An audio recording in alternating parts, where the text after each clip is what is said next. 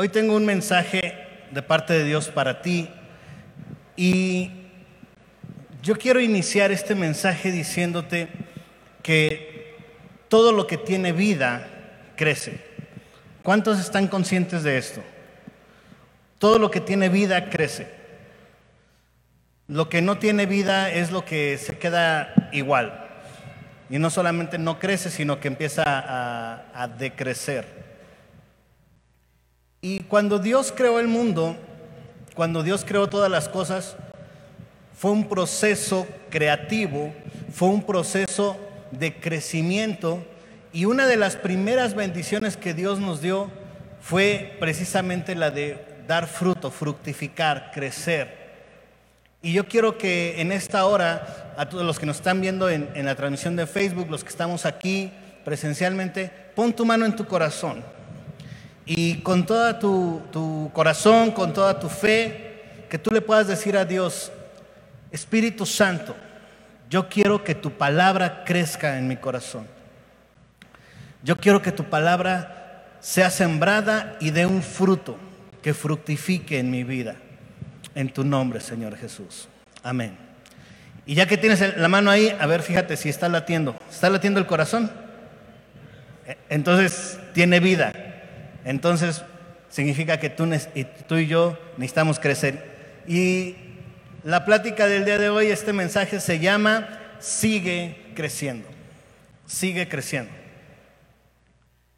Cuando tú y yo empezamos a, a descubrir que éramos unas personas, que éramos individuos, no sé a qué edad te tocó, pero no fue en el momento de nuestra concepción, y no fue cuando nacimos. ¿Estás de acuerdo con eso? Yo he hecho muchas veces esa pregunta. ¿Cuándo empezaste a darte cuenta que eras una persona, que eras un individuo, que tenías eh, pensamientos propios, identidad? Porque yo creo que cuando somos bebés, cuando empezamos a hablar, cuando empezamos a caminar, pues e, eso no son nuestras prioridades. ¿Estás de acuerdo conmigo? Nuestras prioridades son jugar, son comer, son correr, rompernos un hueso, no sé, ¿no?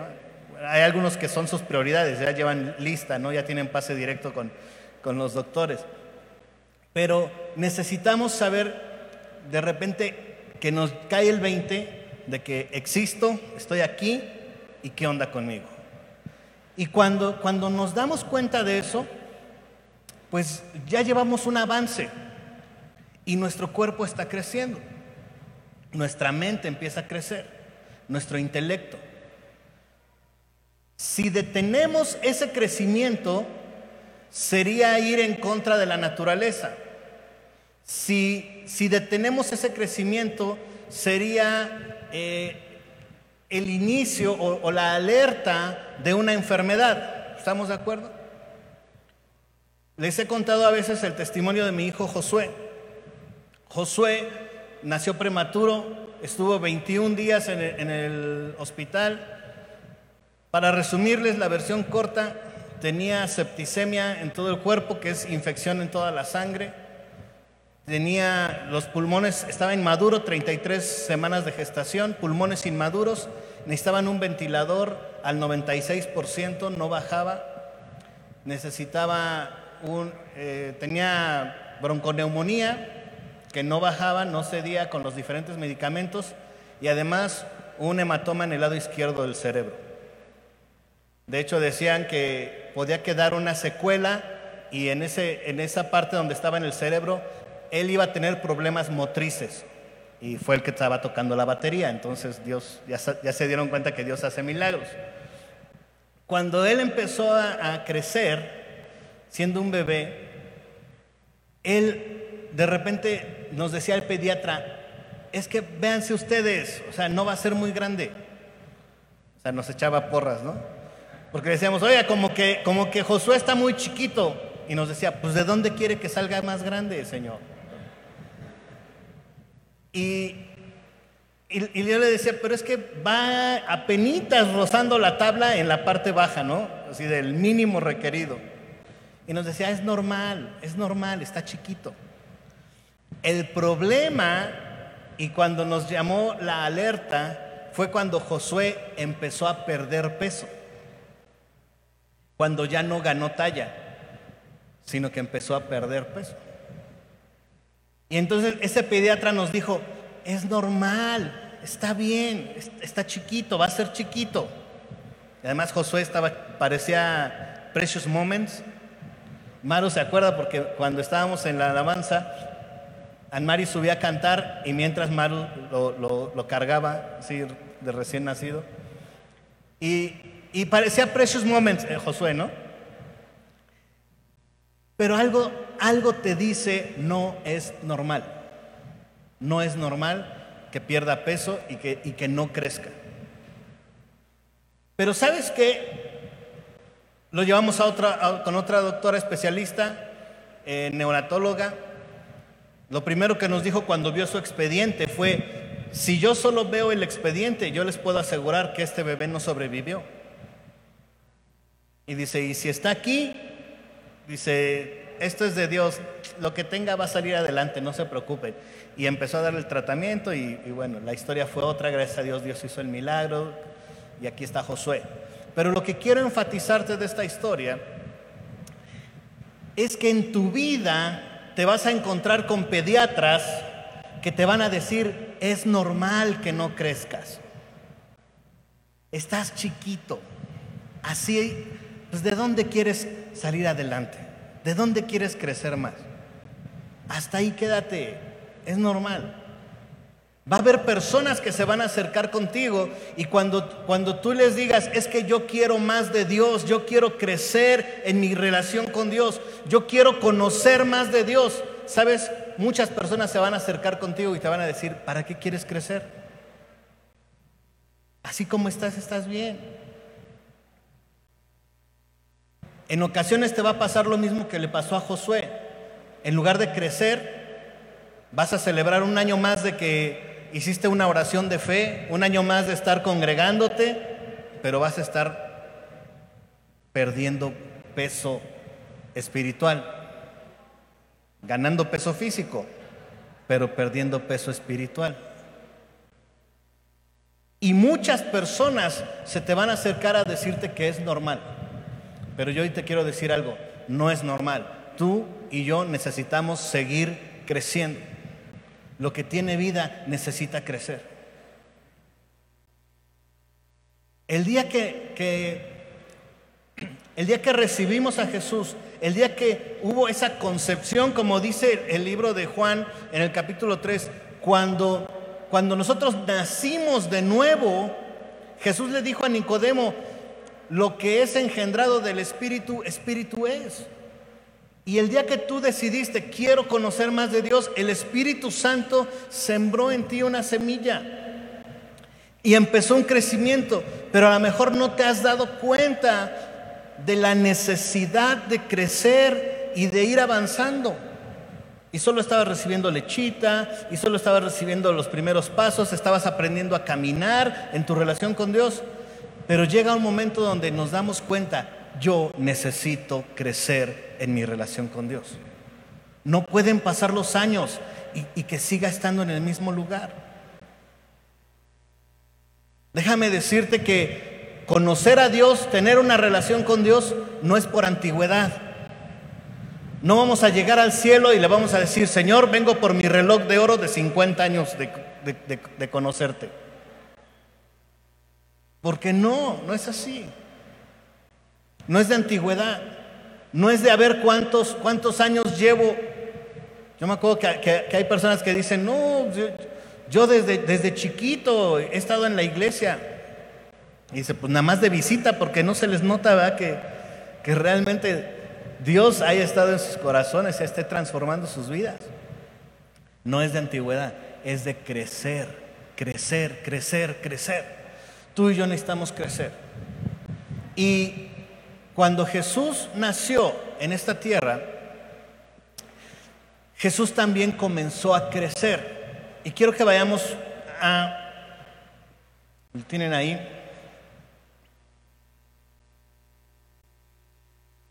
Lucas, si es Lucas o no es Lucas. Lucas 2.52.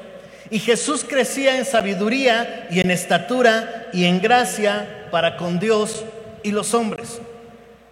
¿Sabes de qué se dio cuenta Lucas cuando escribe el Evangelio y cuando cuenta la historia? Se dieron cuenta de algo que parecía muy obvio, pero qué bueno que nos lo escribió y nos lo dejó por escrito. Se dio cuenta de que Jesús crecía.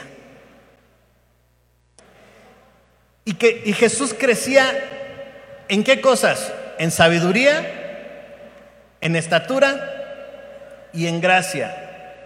¿Para quién? Para con Dios y para con los hombres. Tú y yo tenemos que seguir a Jesús y Jesús es nuestro ejemplo. ¿Estamos de acuerdo los que estamos aquí? Los que nos ven en Facebook están de acuerdo en que estamos siguiendo a Jesús y queremos hacer de nuestra vida un reflejo de la vida de Jesús. Entonces, si Jesús crecía en sabiduría, en estatura y en gracia para con Dios y para con los hombres, déjame decirte, ese es el modelo de crecimiento que Dios quiere para ti y para mí. Esa es la forma en que tú y yo necesitamos crecer. El pastor eh, la semana pasada nos habló de la sabiduría. Pueden ir al canal de YouTube, Gol, pónganle aquí abajo la, cintilla de YouTube, y ver el mensaje de la semana pasada, de la sabiduría. La sabiduría proviene de Dios. Dios es el principio de nuestra sabiduría, porque todo lo que es no, es, no es nada más el conocimiento, el conocimiento lo puedes traer en la escuela, pero la sabiduría viene de Dios. Escuchen este mensaje si no lo has escuchado. El pastor nos explicó perfectamente acerca de la sabiduría. Y la sabiduría que proviene de Dios dice Éxodo 35, 31. Y lo ha llenado del Espíritu de Dios de sabiduría, inteligencia y capacidad creativa.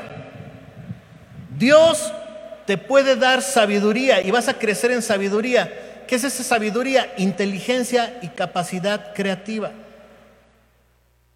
Si de repente tú dices, es que no sé qué hacer con mi vida, no sé qué hacer con mis negocios, no sé qué hacer en mi matrimonio, no sé cómo educar a mis hijos, déjame decirte algo.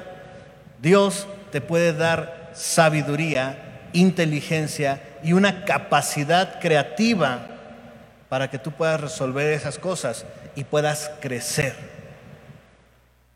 Puedes hacer crecer tus negocios, puedes hacer crecer la relación en tu matrimonio, la relación en tu familia, que todo lo que esté a tu alrededor empiece a crecer con la sabiduría de Dios. Jesús crecía en sabiduría. ¿Estamos de acuerdo? ¿Cuántos quieren la sabiduría de Dios? Primera de Reyes 4:29 dice, y Dios le dio a Salomón sabiduría y prudencia muy grande y anchura de corazón como la arena que está a la orilla del mar. Déjame decirte algo. La sabiduría que proviene de Dios necesita ser depositada en un corazón que tenga prudencia y que tenga un corazón muy grande, muy ancho. Por eso ya me di cuenta que algunos le están haciendo espacio a ese corazón, ¿verdad? Cuando te digan, ¿por qué estás haciendo? No, es que le estoy haciendo más espacio al corazón ancho que Dios me va a dar, lo va a llenar de sabiduría. Dios le dio a Salomón sabiduría y prudencia muy grandes. ¿Conoces personas que tienen sabiduría o tienen conocimiento, pero son cero prudentes? ¿Sabes cuál es el peligro? Que nos llenamos de orgullo. Y el orgullo es lo contrario a la sabiduría. Cuando pensamos que yo ya todo lo sé, yo estoy elevado. Y empezamos a decir, no, es que no me hables de la Biblia, yo me la sé en hebreo, en arameo y hasta en ebrio me la sé. Me la sé al derecho y al revés. En mis cinco sentidos y en ebrio y en hebreo. Y, cuando empezamos nosotros a ser religiosos y a pensar que porque me sé la Biblia, que porque sé las cosas y, mi corazón se hace pequeño y no tengo amor, Pablo dijo, si no tengo amor, nada soy y de nada me sirve hablar lenguas angelicales, conocer todos los misterios, conocer toda ciencia, ¿sí o no? Porque necesitamos un corazón que esté dispuesto a recibir esa sabiduría y a tener prudencia. Y eso es que vayamos creciendo bien. Vamos a hacer un, un breve examen. ¿Cómo está tu corazón? ¿Tu corazón está listo para recibir sabiduría de parte de Dios? ¿O queremos recibir la revelación para luego, luego elevarnos y decir, no, pues es que ya yo tengo la revelación de Dios non plus ultra, ya no me puedo juntar con los mortales, ¿no? Porque ya esto es, esto es, mira, te voy a decir un ejemplo, de verdad, un ejemplo de cuando hay sabiduría y no hay un corazón correcto. Cuando decimos, ¿de qué va a predicar, de qué va a ser el mensaje de hoy? De Génesis 1.1. Ah, eso ya me lo sé. ¿Qué me puede enseñar a mí de Génesis 1.1? Si yo lo conozco todo. ¿Y sabes qué? Ahí no hay sabiduría, porque el corazón y la prudencia. Cuando decimos, es que está el seminario de matrimonios, ¿qué me pueden hablar de matrimonios a mí si yo llevo 23 matrimonios? Yo, soy el que les, yo les podría enseñar a ustedes. ¿Qué voy a aprender yo? Eso es cuando no hay sabiduría y no hay prudencia y, y no hay corazón. Cuando, cuando pensamos que todo lo sé. Y si no lo sé, lo invento, ¿no? Pero el crecimiento normal, el crecimiento que Jesús nos enseñó es recibir sabiduría de parte de Dios, tener un corazón prudente y tener un corazón ancho, dice como la arena del mar. No pienses en la arena de Calcún porque si no ya no me vas a hacer caso todo lo que sigue del mensaje. Pero imagínate un corazón ancho como la arena del mar, que es para que se desborde de amor, para lo que Dios nos habla a nuestro corazón y, una revelación que llega a nuestro corazón la podamos poner por obra. Un corazón prudente. Dios le dio a Salomón, todo proviene de Dios, sabiduría y prudencia muy grande. A veces tenemos que ponerle cubrebocas a nuestra boca, ¿verdad? Yo creo que esta, esta época necesitamos más cubrebocas espirituales, ¿verdad? Porque tenemos ganas de decir prudencia. Señor, no tengo que decir. Y anchura de corazón como la arena que está a la orilla del mar. Jesús también crecía en estatura. Entonces, primero necesitamos crecer en qué? En sabiduría. Segundo, necesitamos crecer en estatura. El pediatra, de Josué le decía que él iba a ser chiquito y ahora Josué está más alto que yo. Digo, no, el reto no era muy grande, no era muy difícil, pero ya me superó. Pero ¿Cómo medimos la estatura? Déjame decirte, la estatura en la Biblia, en este ejemplo, significa el carácter. La estatura es el carácter. Crecer en estatura es crecer en carácter. Y aquí necesitamos ponernos de acuerdo, porque hay muchas personas que dicen, una persona enojona, gritona, que responde, que parece este jarrito de tlaquepaque, dice, tiene el carácter muy fuerte. Y déjame decirte que no, es todo lo contrario. Una persona así tiene el carácter muy débil, porque no lo sabe controlar. Un carácter fuerte es el carácter que, que, que, sabe controlarse, que tiene prudencia, es el carácter que sabe qué hacer en el momento adecuado que aprende a dominarse a sí mismo. Cuando quieres decir unas palabras y, primero tienes que pensar qué es lo que vas a decir, cuáles son las consecuencias de las palabras que voy a usar. Y entonces que yo tengo que decir, eh, en lugar de decir esto, mejor me quedo callado porque si lo digo, voy a causar un problema más grande, no vale la pena.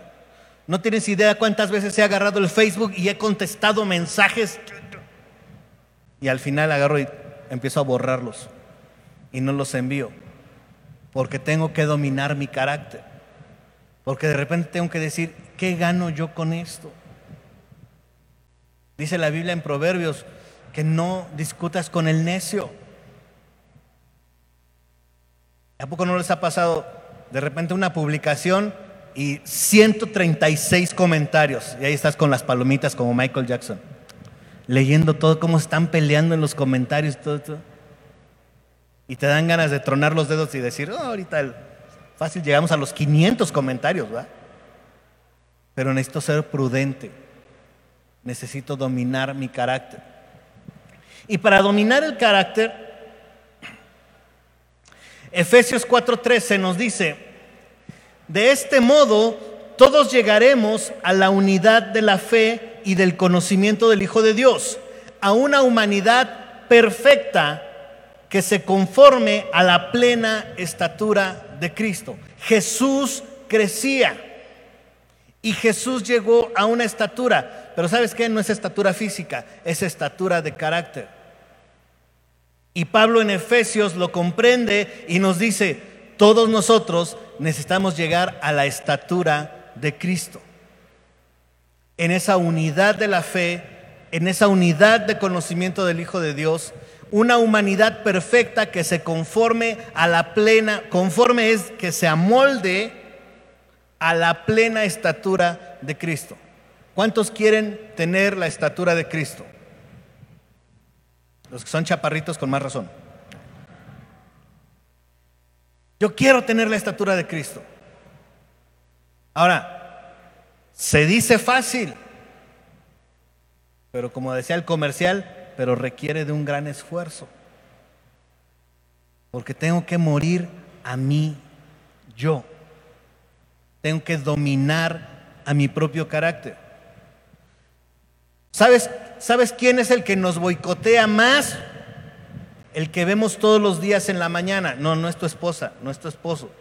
El que vemos en el espejo. Es el que no nos deja crecer y llegar a la estatura del varón perfecto de Jesucristo. Y necesitamos, como dice la Biblia, hacer morir a ese hombre que se opone a Cristo y dejar que Cristo viva a través de nosotros. Llegar a la estatura del varón perfecto es entender cómo se mide la estatura en el reino de Dios.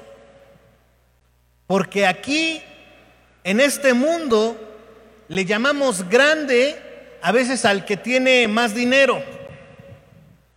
Es un grande de las inversiones. El que tiene más poder político, económico, no, es un grande está, está hasta arriba. Y a veces somos tentados a buscar esa estatura, ¿sí o no? Yo quiero ser grande, tener mis millones y ahora ser un hombre respetable. ¿Cómo decía la canción? Porque ahora soy un hombre que les causa admiración, porque tengo mis millones y chamacas de a montón. A esa podríamos meterla el domingo en la alabanza. Los millennials no saben de qué estamos hablando, ¿verdad? La estatura que buscamos a través a veces del mundo es esa. Quiero ser un hombre respetable y grande y traer este carro y traer este reloj y traer y ir a comer a este restaurante pensando que esa es la estatura. Pero en el reino de los cielos Jesús nos enseñó cómo se mide la estatura. ¿Y quieres saber cómo se mide la estatura? Está en Mateo 20, 26. Y Jesús les dice, pero entre ustedes no debe ser así como lo, como lo hacen en el mundo. Al contrario, el que quiera hacerse grande entre ustedes debe ser su servidor. Si no dices amén, puedes decir ouch. El que quiere ser grande en el reino, necesitamos ser servidores. ¿Sabes quién es más grande en esta iglesia? ¿Sabes quién es el más grande? No era Irving, ¿verdad? ¿Se acuerdan de Irving? Hijo del Altísimo. Medía como dos metros Irving. No, ¿sabes quién es el más grande de toda la iglesia? El que sirve más. Yo quiero ser grande. Si no fui grande físicamente, por lo menos espiritualmente quiero ser grande. Entonces tengo que servir más. Porque así se mide en el reino de los cielos. Porque yo no tengo ningún problema con servir. Porque cuando Jesús hablaba de esto en Mateo 20, 26, tú puedes buscar después en eh, eh, todo el pasaje completo. Cuando Jesús hablaba con los discípulos de este tema, es porque se estaban peleando porque querían ver quién era el más grande de ellos. Y se está, eh, es que quién va a estar al lado, quién va a estar a la derecha, quién a la izquierda de Jesús y, no yo. Y, a ver, imagínate cuando tengamos las estampitas de Jesús y sus discípulos, yo quiero tener la, que tenga más puntos y yo salir primero. Todos se peleaban por salir en, la foto de la Santa Cena al, lado de Jesús, ¿no? Dice que cuando llegaron al, al mesón, le dijeron, disculpen, nos da mesa para 26. Dice 26, ustedes son 13, los 12 discípulos y Jesús. Dice, no, mesa para 26 porque nos vamos a sentar todos del mismo lado. Entonces, por eso está la, la foto así. Y ellos querían ver quién era mejor. Déjame decirte, en la iglesia, aquí en el sello, no nos peleamos por quién es mejor. Nos peleamos por quién sirve más, ¿sí o no? Me preocupa que no hay muchos amenes ahí. A ver, ¿qué pasó ahí? Les voy a dar otra oportunidad, voy a repetirlo. Mira, aquí en el sello no nos peleamos por ver quién es el más grande y quién es el mejor. Nos peleamos por ver quién es el que sirve más. Amén. Ah, ¿Ya ves? Necesitamos servir más. Cuando hay una oportunidad de servir, Levanta la mano y di, yo, yo quiero hacerlo. Porque ese es parte de tu crecimiento. Es lo que Jesús hacía. Imagínate a Jesús caminar todo el día, estar con la gente, sanando enfermos, y que de repente llegara en la noche Nicodemo.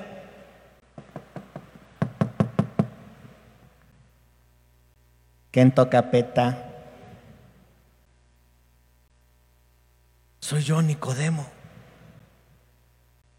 No inventes, Nicodemo. Mira qué hora es. O sea, estuve todo el día cansado. Estuve caminando, estuve sanando a la gente, no he comido. Después me fui al monte a orar. Y ahorita que ya es de madrugada, ya que todos se fueron. Y todavía vienes, no, ven mañana, ¿no? ¿Te imaginas a Jesús diciendo eso? ¿Qué horas son estas, Nicodemo? No inventes. Mándame un WhatsApp y luego te respondo.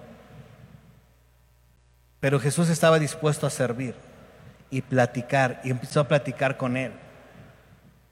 Cuando Jesús estaba cansado, no había comido y llegó a la región de Samaria, ¿y qué hizo, qué hizo Jesús?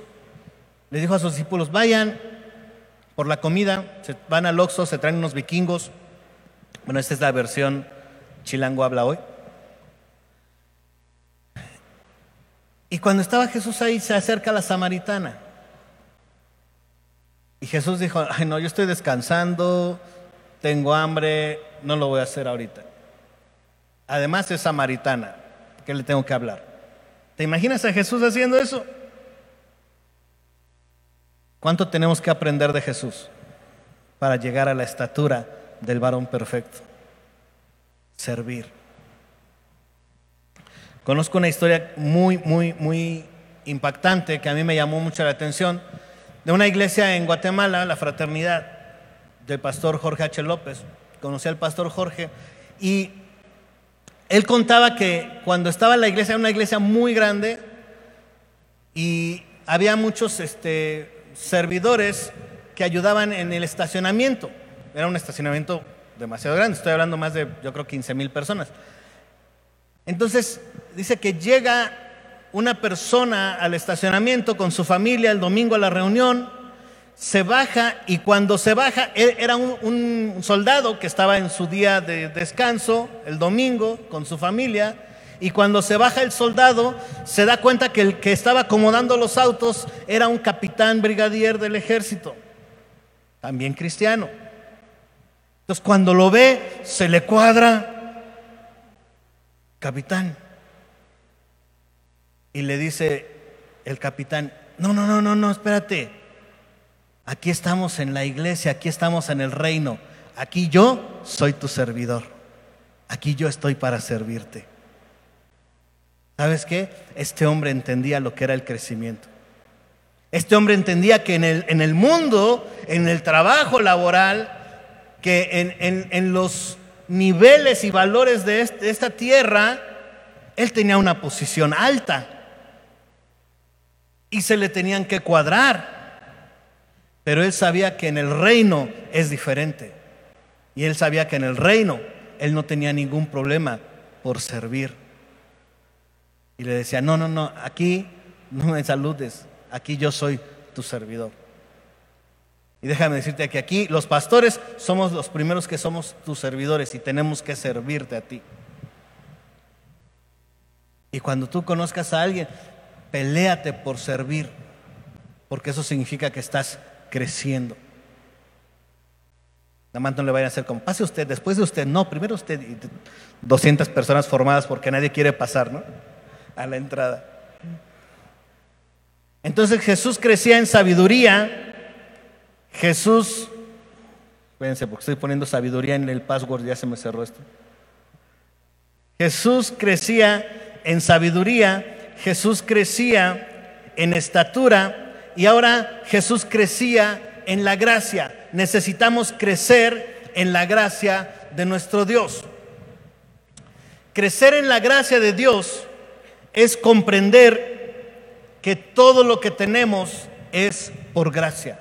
No merecemos nada. Voltea con el que está a tu lado y dile, no merezco nada. Ahora tú contéstale, qué bueno porque se acercaba tu cumpleaños. No, no es cierto.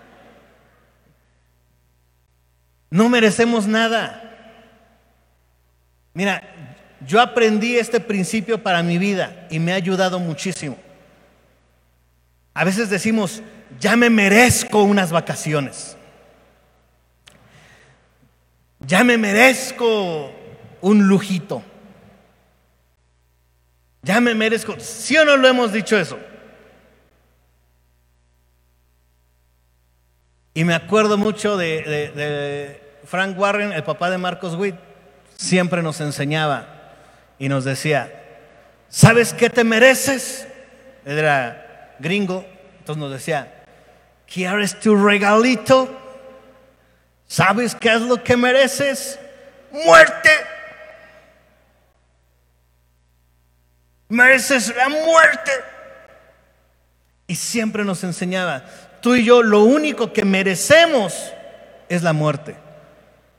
Porque dice la Biblia que todos hemos pecado y estamos destituidos de la gloria de Dios. Todos en algún momento eh, ofendimos a Dios, nos alejamos a Dios y merecemos la muerte. Dice la Biblia en Romanos que la paga del pecado es muerte. Pero el regalo de Dios es la vida eterna. Entonces, cuando yo entendí eso, ¿sabes qué me merezco? Yo me merecía morir. Hay una canción que dice, ¿qué viste en mí? ¿A poco Dios nos eligió por guapos? Bueno, algunos teníamos con qué, pero Dios no nos eligió ni por guapos, no, no, nos eligió ni por chilangos, porque nacer en México es una bendición, pero ser chilango es un don de Dios. Pero ni aún por eso nos eligió Dios. ¿Por qué nos eligió Dios? Por su amor, por gracia un don inmerecido. No me merezco nada. Y cuando yo entendí que no merezco nada y que todo es gracia, ¿sabes qué? Pude comprender que tengo que dar de gracia lo que de gracia he recibido. Entonces ya no, ya no te cuesta trabajo amar a tu prójimo. Porque decimos, es que ¿cómo lo voy a amar si mira lo que me hizo? Lo que me hizo a mí, a mí, a mí. Y cuando nos acordamos lo que nosotros le decimos a Dios, decimos, no, no, sí, mejor ahí. Ahí ya estamos a manos, ¿no? Ya. Jesús nos enseña a orar y perdona nuestros pecados como nosotros perdonamos a los que nos ofenden. Si te cuesta trabajo perdonar al que te ofende, déjame decirte algo, significa que todavía no has comprendido el perdón de Dios a tu vida. Si todavía te en el hígado acá, bueno, no soy doctor, no sé de qué lado está el hígado. Si se te retuerce de repente, significa que no hemos comprendido el amor de Dios y el perdón para nosotros. Porque no podemos dar lo que no hemos recibido. Pero cuando tú y yo entendemos, yo ofendí a Dios, estaba lejos de Dios, mi vida iba hacia un precipicio lejos de Dios, a una eternidad alejado de Dios. Y por amor, por gracia, por misericordia, Dios me ha dado todo. Había un canto antiguo, bueno, ya sueno viejo si digo así, ¿verdad? Un canto de hace unos años que dice, me has dado tantas cosas, mi precioso Señor, me has dado paz, me has dado fe, me has dado amor, me has dado gozo eternal en plenitud, que yo sería un ingrato si negara tu amor. ¿Me has dado Dios tantas cosas? A veces despierto en la madrugada, voy a ver a mis hijos dormidos. Ya sabes cómo se duermen todos los niños, ¿verdad? No sé cómo nos da tortícoli, babeando la almohada, y te llenas el corazón de agradecimiento y dices, Dios, me has dado tantas cosas. Tengo un techo donde vivir. Tengo una familia. ¿Qué más puedo pedir? Somos bendecidos. ¿Dios te ha bendecido? ¿Tienes abundancia? algunos desde aquí se les ve la abundancia de la bendición de Dios. Dios nos ha dado tantas cosas que crecer en gracia es entender que todo es por Dios. Y entonces, Dios, todo lo que tengo es tuyo. Dices rana, yo salto. Porque todo lo que tengo es tuyo. En una ocasión, hace años, eh, estábamos en Monterrey y me dice Josué, papá, nos regresaríamos a vivir a Monterrey otra vez. Tenía como nueve años Josué. Y le dije, ¿tú sabes cuál es la regla de la familia? Se queda callado y me ve y me dice, donde Dios diga, ¿verdad? Le dije, sí. Si Dios dice Monterrey, nos vamos a Monterrey. Si Dios dice Timbuktu, pues nos vamos a Timbuktu.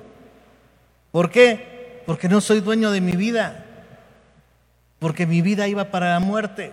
Y si yo quiero crecer en Cristo, yo tengo que hacer lo que Dios me mande. Lo que Dios diga.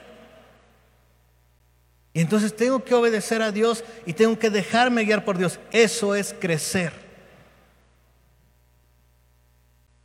Cuando tengas a alguien que te ofende, crecer en, en la gracia es ejercer el perdón y entender, Dios me perdonó, te perdono. Entender, Dios me ha bendecido, quiero bendecirte. Cuando ves a alguien que tiene necesidad y quieres bendecirlo, quieres ayudarlo. Es, ese es el reino, eso es crecer en gracia. Y dice la Biblia Me encanta este versículo. Hebreos 4:16. Así que acerquémonos confiadamente al trono de la gracia para recibir misericordia y hallar la gracia que nos ayude en el momento que más la necesitamos. Escúchame, tú y yo necesitamos la gracia de Dios, ¿sí o no? Hay momentos en que tú y yo la regamos, ¿sí o no? Los que no dijeron amén también. Hay momentos en que tú y yo necesitamos la gracia de Dios. Y dice aquí, acerquémonos confiadamente al trono de la gracia para recibir misericordia y hallar la gracia que nos ayude en el momento en el que más lo necesitamos. Yo quiero sembrar gracia, sembrar perdón, sembrar misericordia, sembrar amor, porque si un día yo llego a necesitarlo, yo quiero cosecharlo. Porque si no sembramos gracia, seríamos unos desgraciados. Literalmente. Y yo quiero sembrar gracia. Porque esas tres cosas me van a decir que estoy creciendo, que estoy vivo.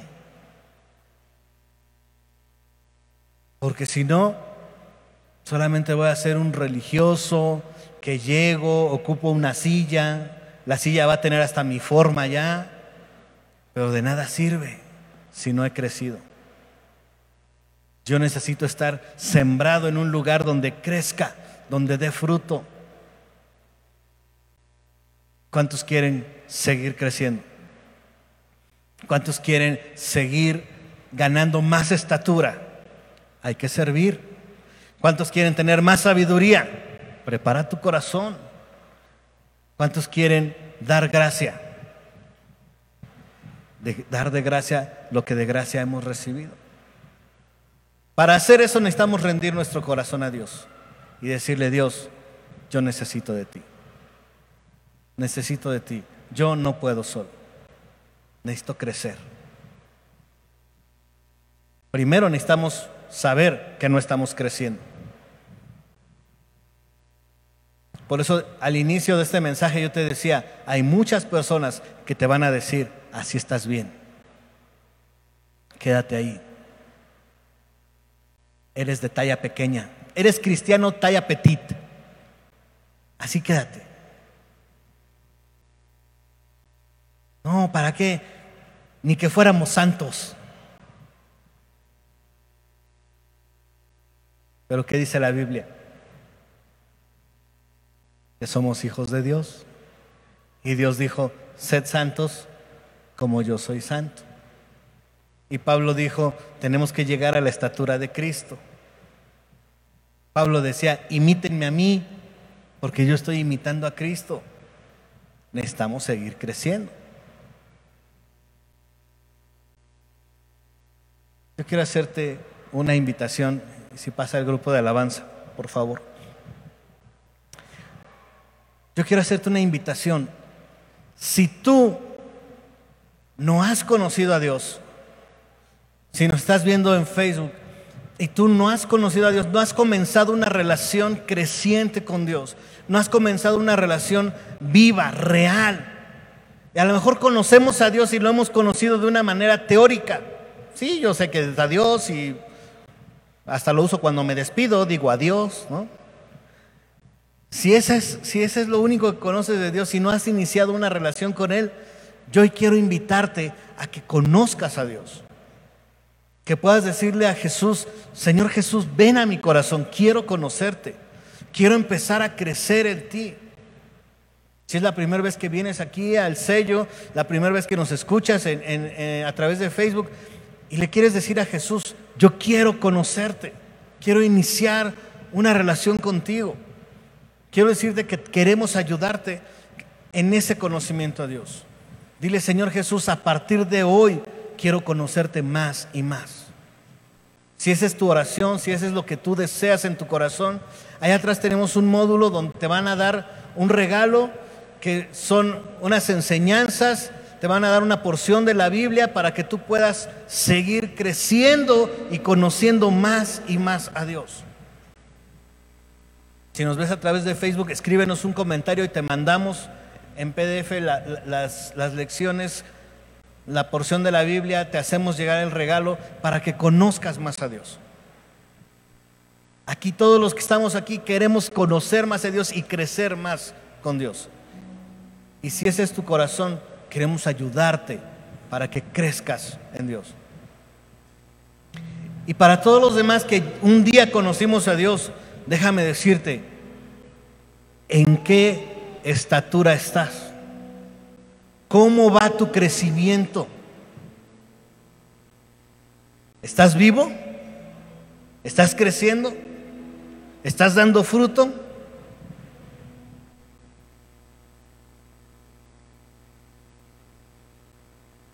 En nuestra casa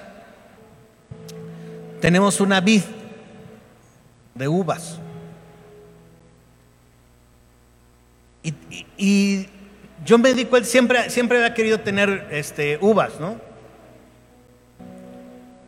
Y yo me di cuenta de lo importante que es la uva y por qué Jesús usó en Juan 15 esa referencia. Porque la vid tiene una cualidad muy impresionante. Si no la cuidas y si no le haces nada, ¿qué crees? No crece y no da fruto. Ahí se queda. Y pasan los años y ahí está. Las hojas se hacen feas, no crece. Pero cuando empiezas a podarla, y ese es un proceso muy interesante, porque de repente ves las ramas que empiezan a crecer verdes y bonitas y las tienes que cortar. Si yo fuera la vid, yo le diría, oye, no inventes, estoy, este es uno de mis bracitos, ¿cómo me lo vas a cortar? Pero hay que cortarlos y dejarlos principales para que lleve fruto. Y cuando la cuidas, cuando la riegas, cuando la limpias, ¿qué crees? Que se llena de racimos. Hubo un año que nuestra vid dio más de 100 racimos. Y si no la cuidas, da 10, 20 racimos. Necesitamos crecer. ¿Cómo está tu crecimiento? ¿Cómo está el fruto que estás dando para Dios? ¿Te quedaste descuidado, descuidada? ¿Te quedaste estático? ¿Perdiste peso espiritual? Yo me acuerdo que cuando Dios me usaba, cuando yo oraba, cuando yo estaba sirviendo al Señor, pero eso fue hace años. Y te quedaste en esa misma estatura. Yo quiero animarte a que sigamos creciendo. Sigue creciendo. ¿Por qué no te pones de pie? Y le decimos a Dios, Señor Jesús, yo quiero seguir creciendo, yo quiero crecer, no me quiero quedar estático, no quiero quedarme como una vid que no da fruto. Yo quiero crecer, Señor Jesús. Dile a Jesús que este es mi deseo. Este es mi deseo, honrar.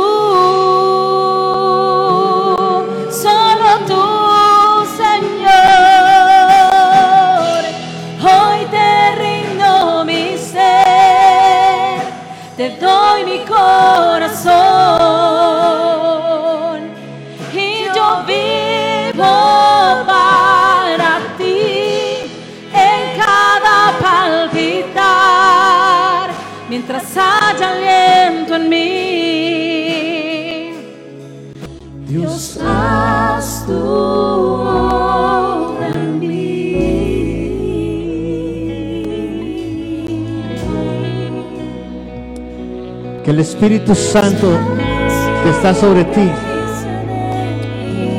te ayude a seguir creciendo.